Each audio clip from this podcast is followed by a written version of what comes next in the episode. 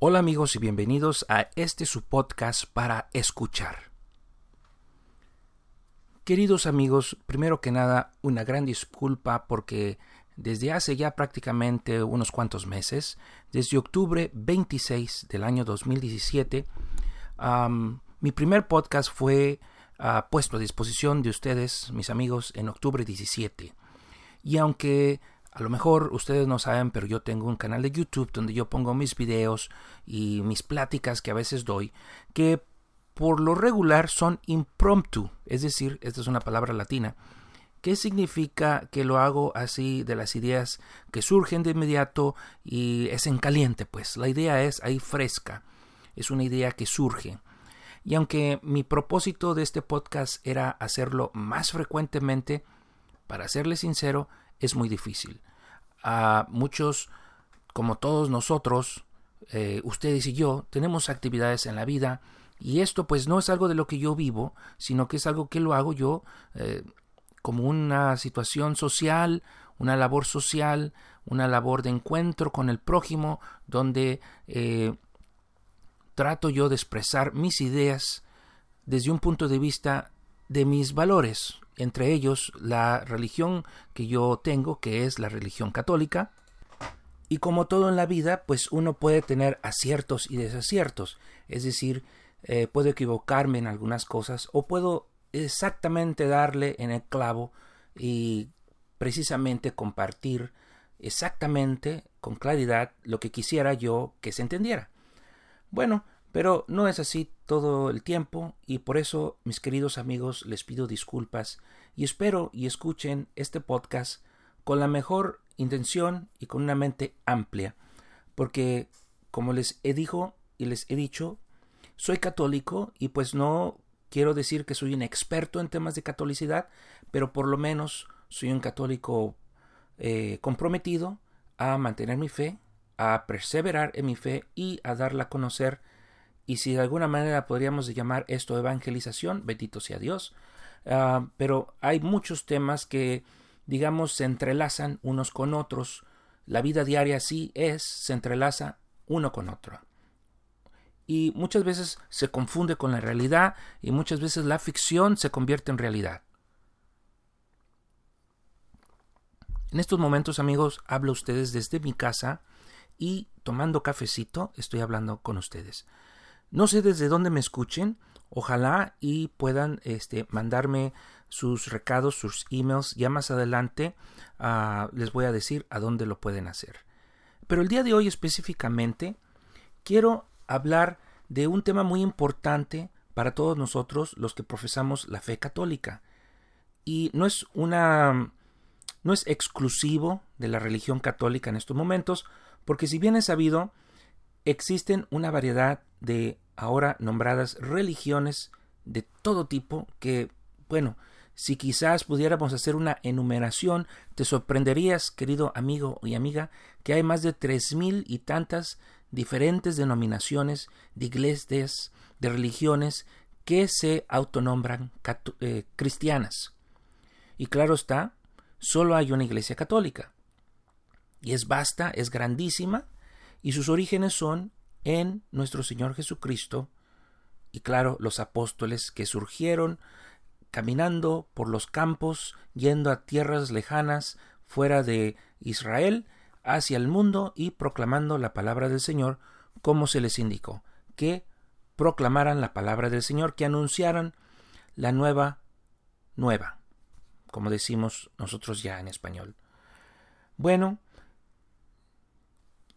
esto, ¿a qué, ¿a qué quiero entrar yo con esto, queridos amigos? Bueno, que la fe, como la hemos visto brotar, como la hemos visto surgir, como si fuera un verano donde las flores empiezan a florecer, y esa es la palabra que quiero yo usar, la sangre de nuestro Señor Jesucristo precisamente vino a florecer toda esta necesidad de conocer al Señor, que si bien ya estaba puesta en los corazones de tanta gente, llamada en aquel entonces gentiles o paganos, la conversión poco a poco se dio dando lugar a través de los siglos. Y hoy, 2018 años después de la fundación de la institución, como ahora la llamamos, de la Iglesia Católica, que es la Iglesia de nuestro Señor Jesucristo, y con los tantos concilios que ha habido y con los tantos papas que ha habido, eh, bastantes ya, no, no recuerdo exactamente el número, pero creo que son un buen número.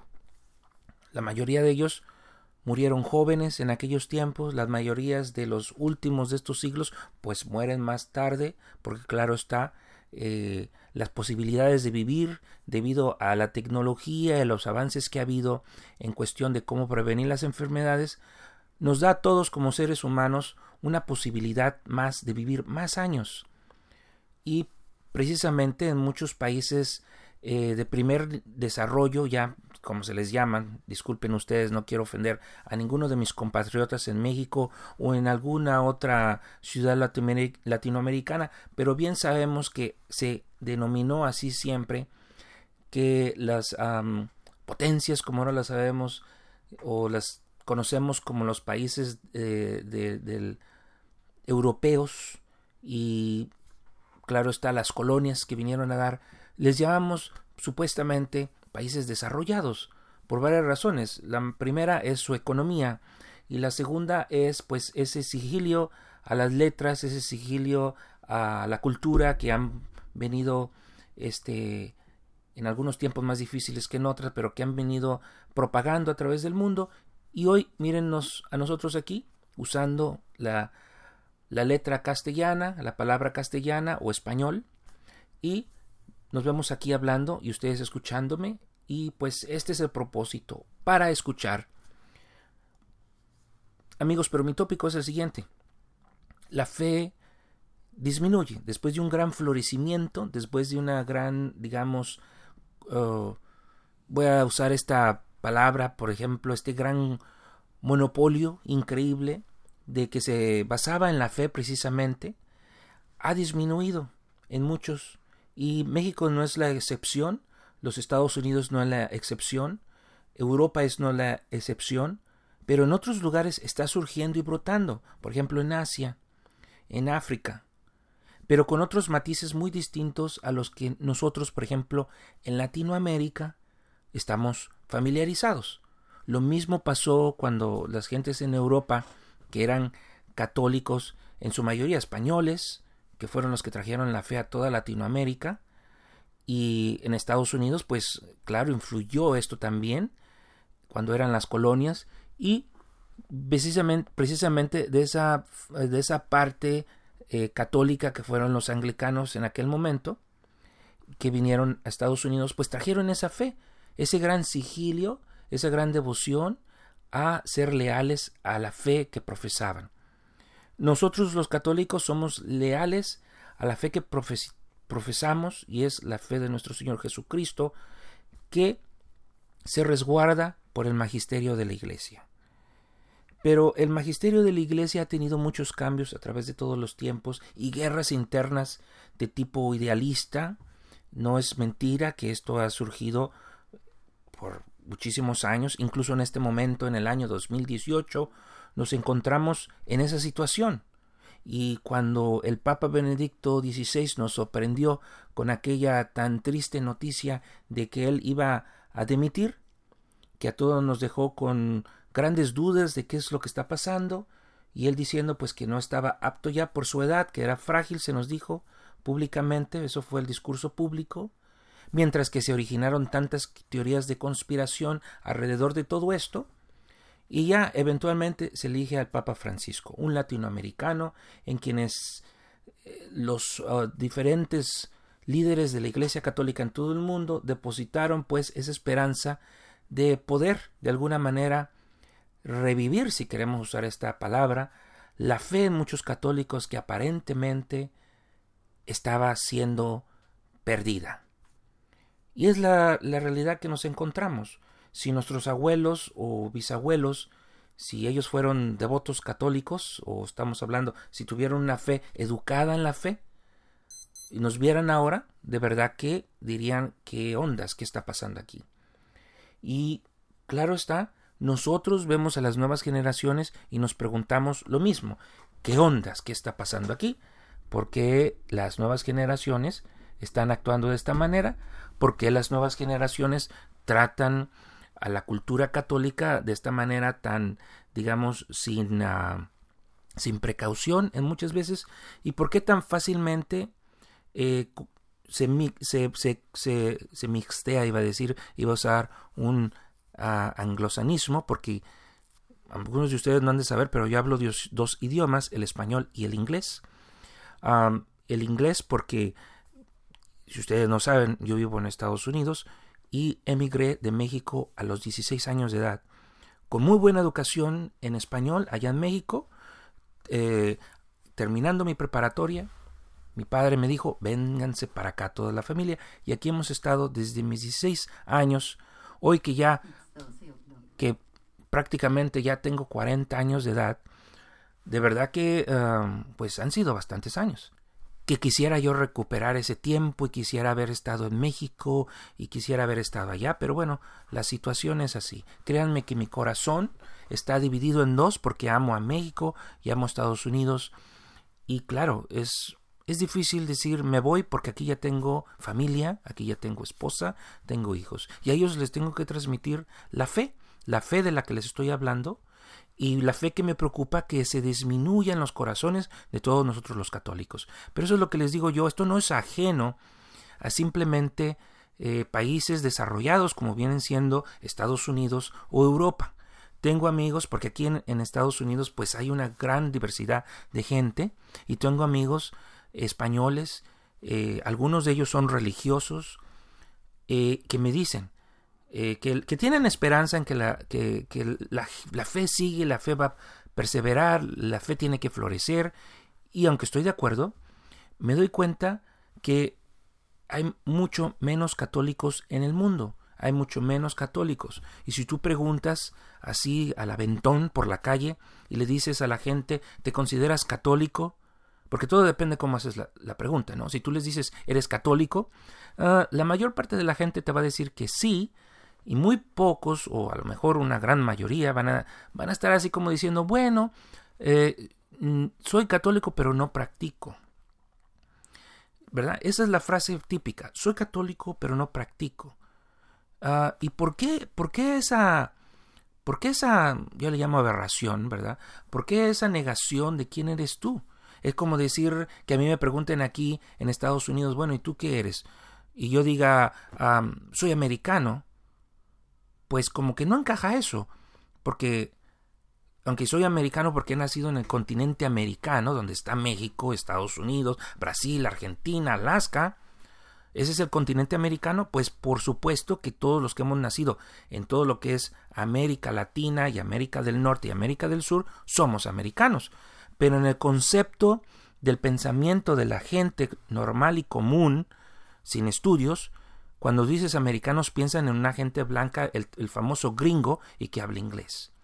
Cuando en realidad todos somos americanos. Pero si a mí me preguntan aquí en Estados Unidos, ¿de dónde eres tú? Por supuesto que digo yo, o quién, quién eres tú? Por supuesto que digo, soy mexicano, porque estoy orgulloso de mis raíces que son en México. Ahora, si yo les pregunto a mis hijos, y les he preguntado varias veces, ¿qué eres tú? Ellos me dicen, soy mexicano, papá, soy mexicano. Y ustedes no han de saber, pero mi esposa es salvadoreña, una preciosa mujer que cocina maravilloso, una mujer con un gran corazón. La adoro, la quiero y le doy gracias a Dios porque ha sido una bendición del Señor, una mujer buena y católica. Yo me considero pues también un hombre bueno y católico, pero bueno, vamos a dejar eso a que otras personas digan al respecto de mí, opinen de mí. Pero mis hijos, gracias a Dios, dicen soy mexicano y soy católico también dicen, porque esto es lo que yo les he enseñado, esto es lo que han visto que su padre no se avergüenza, al contrario, lo dice con orgullo.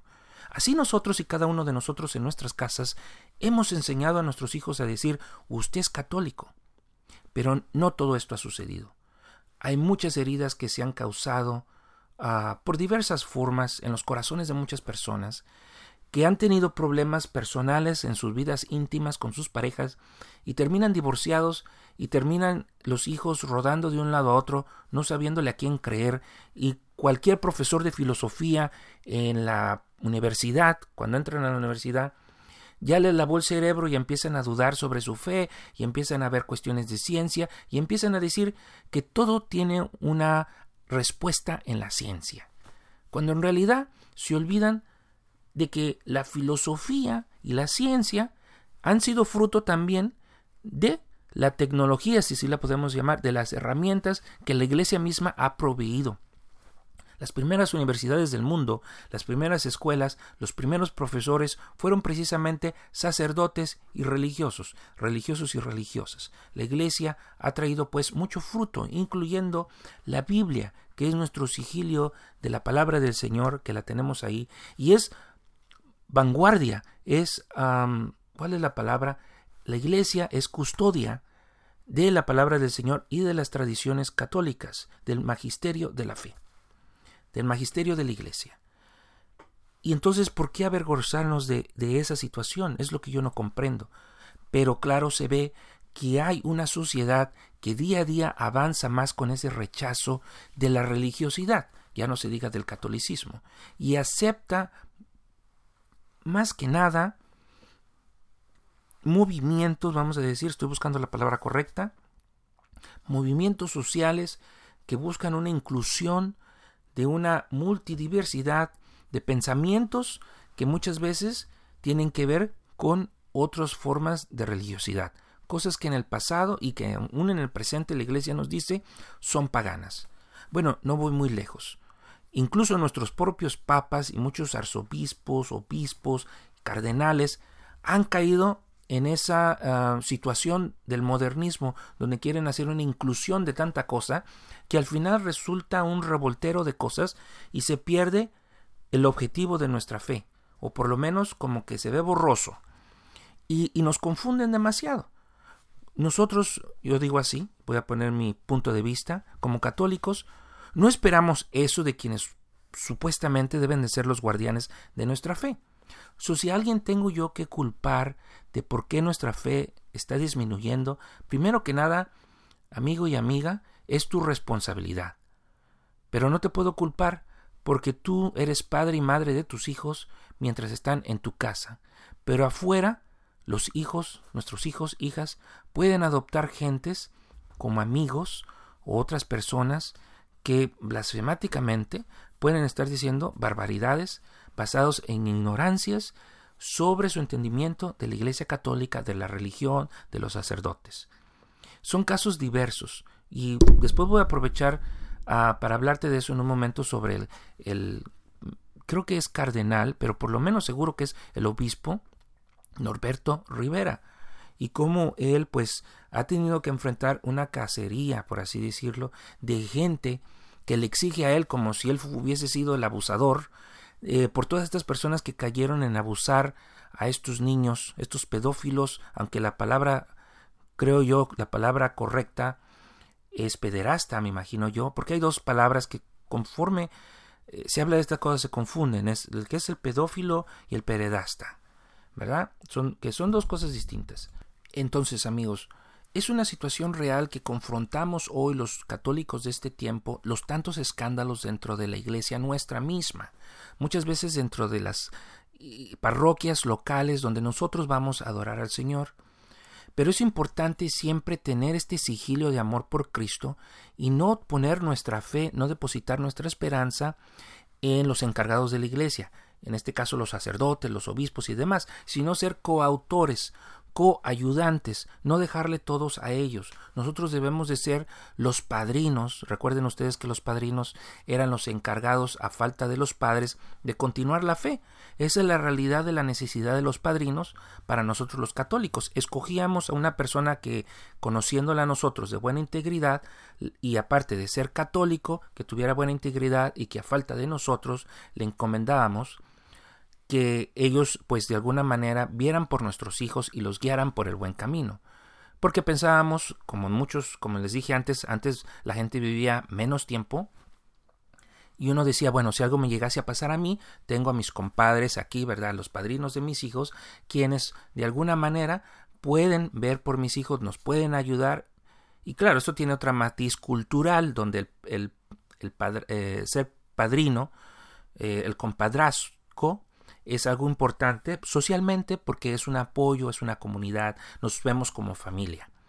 ¿Cuántos de ustedes recuerdan a sus padrinos? probablemente muchos de ustedes muy buenos recuerdos de sus padrinos, pues de bautismo, de primera comunión, probablemente de confirmación, aunque usualmente es lo mismo ahora, que de tus 15 años si eres una niña, si, si e, de tus padrinos de matrimonio, que el padrino de lazo, que el padrino de aquello, y pues como en muchas otras localidades donde el dinero falta, hay hasta padrinos hasta de cuchara y tortillas, que es un invento que ya la gente socialmente se inventó pues para sacar adelante la fiesta.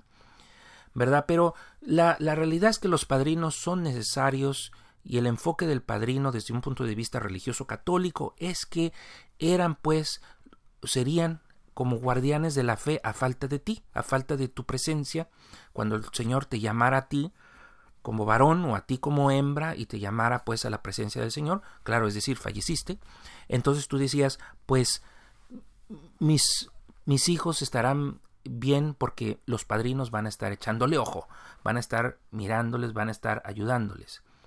Y bueno, eso era eh, no hace mucho tiempo probablemente en la generación de aquellos que por ahorita van por los 40 recuerdan que sus padres y abuelos así tenían. No se digan nuestros padres, que ahorita van por sus 60, 70, que recuerden de sus abuelos y mucho más de esos abuelos que ahorita estarían que ya 100 años de muertos donde la fe era súper importante y el respeto al sacerdote, a las religiosas era importante y el apoyarlos económicamente y con tu presencia era importantísimo. Pero muchas cosas han cambiado. Muchas cosas han cambiado porque el capitalismo ha traído un progreso eminentemente bien para muchas naciones que conjunto con el socialismo y conjunto con otras formas de organización de gobiernos estamos bendecidos muchas veces. Yo de verdad que lo veo así cuando me veo yo en México o en Estados Unidos, yo veo que aunque todo tiene problemas, eh, vio una gran bendición, porque comparando en otros lugares donde están en guerra, donde están en problemas sociales, en problemas de razas, en racismos y demás, pues es una situación muy difícil. Pero tenemos la gran ventaja o bendición de que muchos países pues viven en una vamos a decir eh, tranquilidad por así decirlo aunque sabemos que México ha sido agandallado por una diversidad de atrajos al progreso y a la libertad de expresión y a la libertad del ¿verdad? De, que las gentes anden libres y sin ser preocupantes y que pues amedrentan a, nuestras pobres naciones, a nuestros pobres, a cualquier cristiano, ¿no?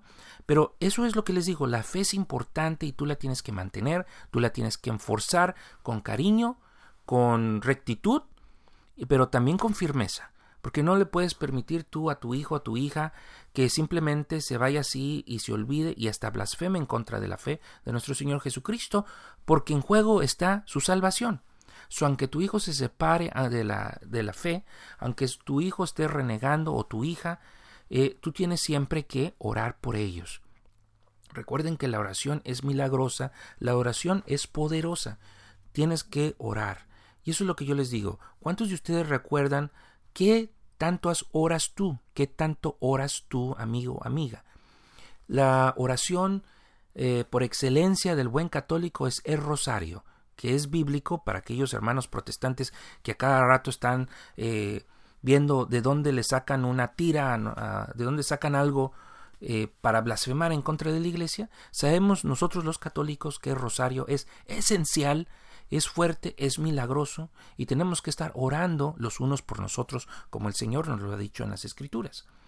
Tenemos que orar, amigos, tenemos que orar precisamente para fortalecer nuestros corazones, fortalecer nuestras fees, cambiar los corazones de muchos, transformando las mentes de otros, siendo buenos cristianos, advocando por leyes que contribuyan a la formación del bien social, y que se respete la religiosidad de nosotros los católicos, nuestra cultura, las cosas que hacemos. Es importante y, y, tratar, nosotros podemos ser maestros de nuestros propios sacerdotes y religiosos. Ya, ya la cultura es grandísima, mucha gente tiene mucha educación, muchos años de experiencia en educación, muchos estudios, eh, doctorados, másters, eh, licenciaturas, ya fueron a la preparatoria. A mí me sorprende que muchos muchachos después de la preparatoria ya duden de todo, como si fueran unos grandes sabios. Ya se creen Pilatos, Aristóteles y no se diga, eh, se hacen unos grandes amigos supuestamente del Cristo revolucionario. Imagínense ustedes. Y ponen a Che Guevara a un lado de Cristo. Imagínense ustedes qué barbaridad. Qué gran revoltero tienen hoy en estos días las mentes de nosotros los jóvenes, porque aún me considero joven, y pero de los más jóvenes, y las tantas aberraciones que existen ahora que tientan nuestra santidad, para ser honestos, tanta cosa que se ve, tanta cosa que te dan en la televisión.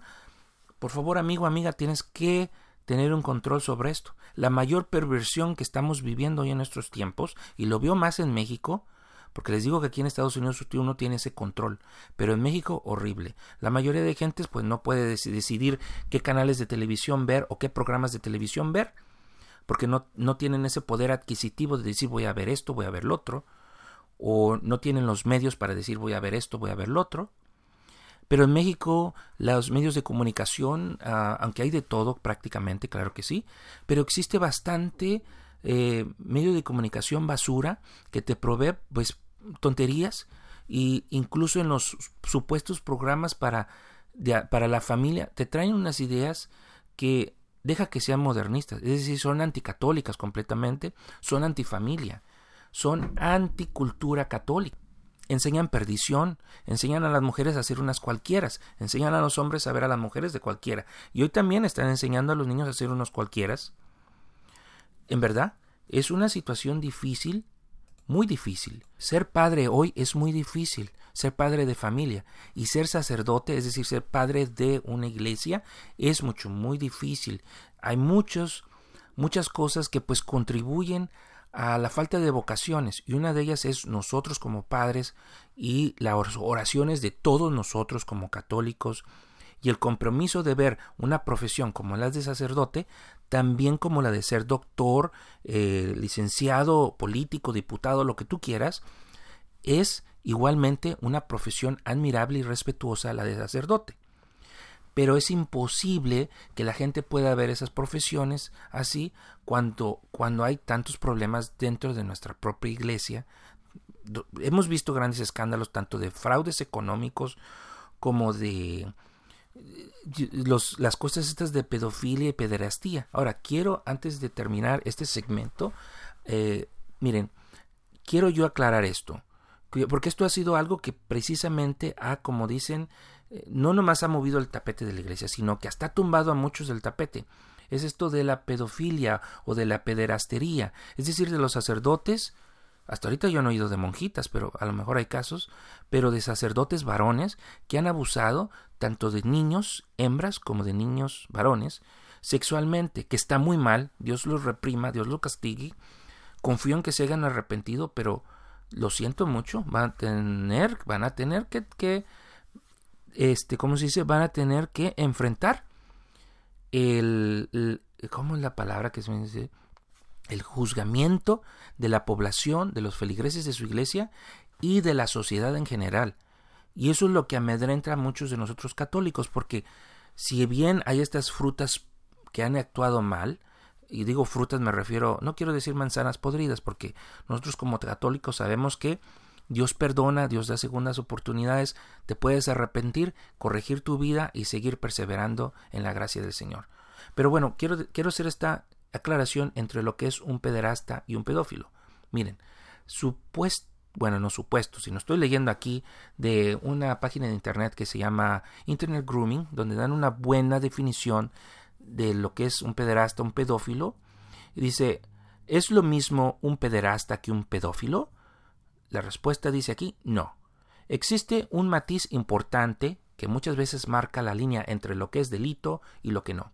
La mayoría de los pederastas son pedófilos. Fíjense aquí bien amigos. La mayoría de los pederastas son pedófilos.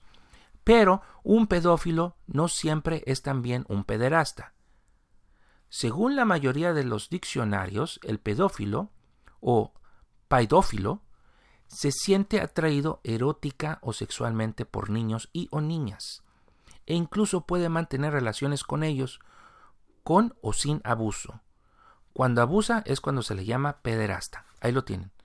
Es decir, muchas personas pueden ser pedófilos porque le gustan los niños o las niñas y se eh, estimulan sensualmente o eróticamente simplemente viéndolos o, cosas así o teniéndolos alrededor. Dios nos guarde de una persona así.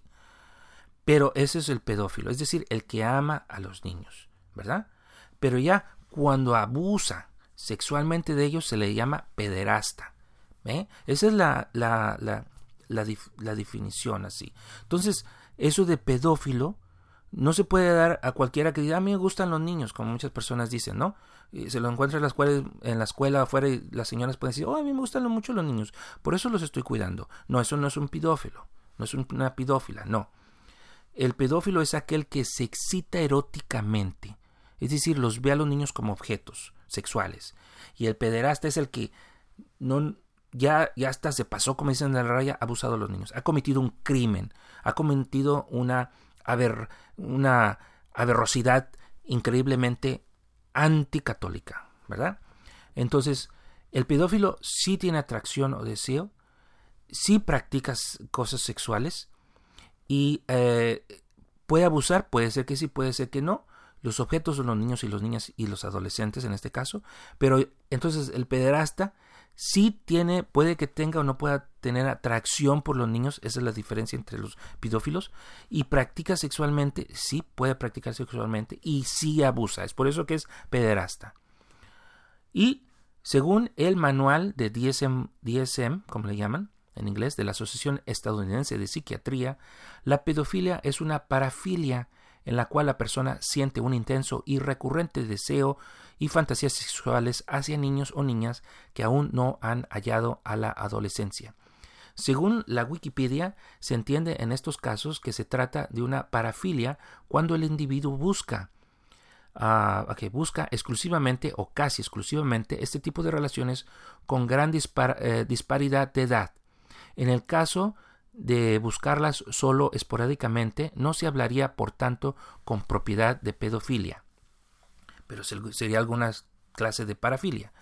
Aparte de la pedofilia, existe la ebefilia y la efebofilia. La primera, es decir, la ebefilia con H, implica deseo preferente por menores en los primeros años de su adolescencia, generalmente entre 11 y 14, aunque varía según sexo y razas. Y la segunda, es decir, la efebofilia, eh, es un deseo preferente por personas en plena adolescencia, entre 15 a 19. Entonces hay una gran diferencia en esto, pero es verdad que esto de la pedofilia y de la pederastía ha influido bastante en, que muchos varones que quieran ser sacerdotes lo, se lo piensan, porque dicen, yo no quiero que me confundan con ese tipo de personas. O religiosos que yo no quiero que me confundan con ese tipo de personas. Entonces, es una situación muy difícil en la iglesia que estamos pasando hoy y tenemos que perseverar en la oración para que Dios guarde a estas personas de cometer crímenes de este tipo, los ayuden a, corregir sus, em, ¿cómo se les llama esto? Sus tendencias y vean, vean, ah, no, no, la luz del Señor, como diríamos, ¿verdad?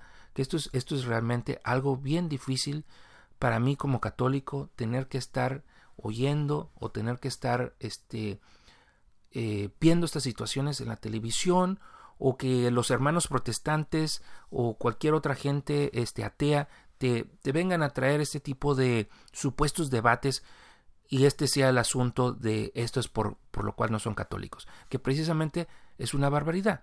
Nosotros los que somos católicos tenemos que perseverar en nuestra fe. Y bueno, tal es el caso de el, el padre eh, Norberto o más, o más conocido como el... Ah, bueno, han de ustedes saber que eh, Norberto Rivera, el señor Norberto Rivera Carrera, es el arzobispo emérito de México.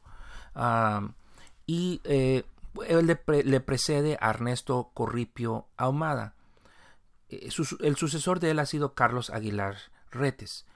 Fue obispo de Tehuacán y también este vamos a decir su ordenación fue el 3 de julio de 1966 eh, ordenado sacerdote por Pablo VI su ordenación episcopal fue el 21 de diciembre de 1985 por Antonio López Aviña y la proclamación cardenalicia fue el 21 de febrero de 1998 por Juan Pablo II y el título cardenalicio, cardenal presbítero de eh, Saint Francis de Assisi, Arripa Grande, ¿verdad? Y entonces ya tiene ahorita sus 75 años, nació en la Purísima Durango, en México, y bueno, él es quien pues ha sido el cardenal eh, católico mexicano, ya arzobispo emérito de México, que ha traído eh, unos grandes problemas o pachos, como dicen, unos grandes conflictos que, en los que se ha metido él por ser líder precisamente de la iglesia, ha tenido que dar la cara por todas estas situaciones, por todos estos escándalos que han sucedido. Pobre, ¿no? Pobre de esta, de esta persona, de este nuestro padre, también porque es un sacerdote. Ah, y bueno, es una situación que realmente a nadie se la deseo, que ha tenido que eh, atender todas estas muy difíciles situaciones que él ha tenido que enfrentar. Porque claro está, muchísima, muchísima gente que, ya dije anteriormente, tiene odio a la iglesia y esto pues simplemente le echa más llama, más, como dicen, sí, más fuego al fuego, ¿verdad? Y bueno, es una situación muy difícil se han inventado tantas cosas negativas acerca de él, se han se le ha criticado tanto en los medios de comunicación, se le exige como si él fuera el, victimario de tantas cosas. Es decir, esto en psicología se le llama, eh, bueno, en inglés se le llama displaced emotion, una emoción desplazada, donde el verdadero victimario que ha sido aquel sacerdote parroquial que abusó de niños, ya nadie sabe dónde está, dónde quedaron, dónde quedó la bolita. Entonces al que le tiran a la madre, como dicen, es a el arzobispo emérito de México, Norberto Rivera Carrera. Y él ha de decir, bueno, y yo yo estoy tratando de hacer lo más posible. He visto las entrevistas que él ha dado y la verdad que él trata de mantenerse neutral y lo más católicamente, pastoralmente hablando, tratando de dar una un discurso, vamos a decir, que sea plausible, que sea católico a la vez y que sea eh, justo para aquellos que no son católicos, pero ha de ser muy difícil para el sacerdote en sí tener que enfrentar todo esto. Qué gran experiencia la que él ha llevado pues ya y bueno, mucha gente lo critica porque le dice usted pudo haber hecho esto, usted pudo haber hecho lo otro y cayó y guardó y todas estas cosas. Y claro, son los dilemas de la realidad de lo que ha estado pasando en México. Pero bueno, tú amigo, amiga, como católico, tú tienes que perseverar en la fe independientemente de lo que pase a tu alrededor, aunque claro, tienes que actuar con la justicia y tienes que exigir justicia, sea quien sea y tienes que exigir que se alinee, en el caso de los católicos, a nuestra fe católica. Así hacia el Papa, así hacia el arzobispo, así hacia el obispo, así hacia el sacerdote, la religiosa religiosa que viven ahí en tu misma comunidad. Tú tienes que exigir que sean pastores y que sean guardianes de nuestra fe. Bueno, termino con esto amigos de el catecismo de la Iglesia Católica. Ya para terminar, eh, miren amigos, esto viene de la profesión de la fe. Si ustedes van a su catecismo de la Iglesia Católica, vayan a el párrafo 4 que nos dice acerca de en temas generales la profesión de la fe, pero el párrafo 4 habla de los fieles de Cristo, la jerarquía, laicos, vida consagrada. En el artículo 871 nos dice lo siguiente. Son fieles cristianos quienes, incorporados a Cristo por el bautismo, se integran en el pueblo de Dios y, hechos partícipes a su modo por esta razón de la fundación sacerdotal, profética y real de Cristo, cada uno, según su propia condición, son llamados a desempeñar la misión que Dios encomendó cumplir a la Iglesia en el mundo. ¿Cuál es esta misión, queridos amigos? De llevar la buena nueva. ¿eh? No se les olvide, porque todos ustedes son sacerdotes, profetas, y a reyes. ¿eh? Acuérdense de eso, por el hecho de ser bautizados. ahora, el artículo 872 nos dice, por su regeneración en Cristo se da entre todos los fieles una verdadera igualdad en cuanto a la dignidad y acción, en virtud de la cual todos, según su propia condición y oficio, cooperan a la edificación del cuerpo de Cristo. Amigos, el cuerpo de Cristo es la iglesia total. La iglesia total. Y ustedes, amigos, son parte del cuerpo de Cristo. Por lo tanto, ustedes tienen una gran responsabilidad como padres de familia en inculcar la fe, en inculcar esa dignidad y esa acción de nosotros los católicos, y en exigir ese respeto, en inculcar estas virtudes de las cuales todos nosotros, como decimos, independientemente de nuestra profesión, condición económico-social o, o lo que sea, edificamos la iglesia, edificamos el cuerpo de Cristo. Ya por último, el artículo 873 nos dice, las mismas diferencias que el Señor quiso poner entre los miembros de su cuerpo sirven a su unidad y a su misión, porque hay en la Iglesia diversidad de ministerios, pero unidad de misión. A los apóstoles y sus sucesores les confirió Cristo la función de enseñar, santificar y gobernar en su propio nombre y autoridad. Pero también los laicos, aquí mucha atención amigos, pero también los laicos, partícipes de la función sacerdotal, profética y real de Cristo, cumplen en la Iglesia y en el mundo la parte que les corresponde en la misión de todo el pueblo de Dios. Yo pienso, y lo digo así, es la de evangelizar. Ahora, continúa el artículo 873. En fin, en esos dos grupos, jerarquía y laicos, hay fieles que por la profesión de los consejos evangélicos se consagran a Dios y contribuyen a la misión salvífica de la Iglesia según la manera peculiar que les es propia. Amigos, aquí hay dos cosas muy importantes. Primero que nada es que eh, se nos ha encomendado, como dice aquí, la misión de ¿qué? De evangelizar. Nosotros tenemos la potestad de enseñar la fe porque hemos a través sido a través del bautismo hemos sido ya incorporados al cuerpo de Cristo y por lo tanto tenemos estos tres títulos, sacerdotes, profetas y reyes. Esto significa que nosotros, cualquiera que sea nuestra profesión, tenemos las grandes amplitudes y capacidades para continuar con esto.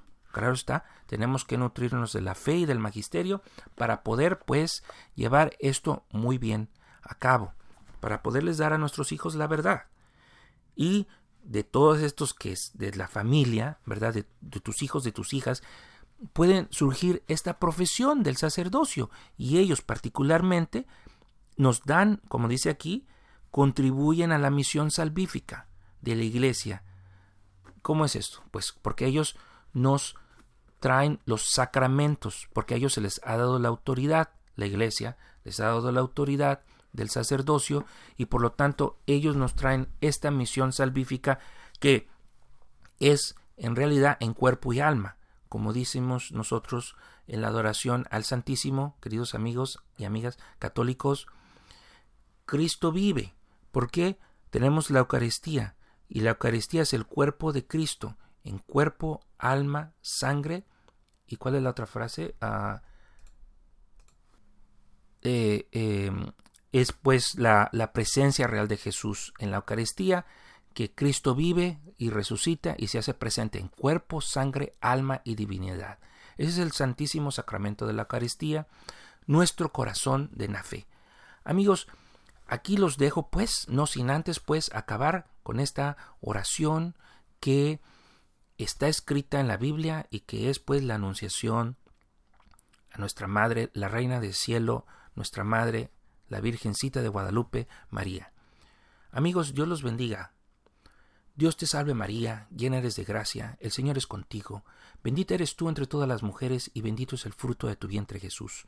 Santa María, Madre de Dios, ruega Señora por todos nosotros los pecadores, ahora y en la hora de nuestra muerte. Amén. Y la oración cristiana, que todo buen católico se sabe de memoria de arriba abajo, Padre nuestro que estás en los cielos, santificado sea tu nombre, vénganos Señor tu reino, hágase Señor tu voluntad aquí en la tierra como en el cielo. Danos hoy nuestro pan de cada día y perdona nuestras deudas como también nosotros perdonamos a nuestros deudores. No nos dejes caer en tentación y líbranos del mal. Amén.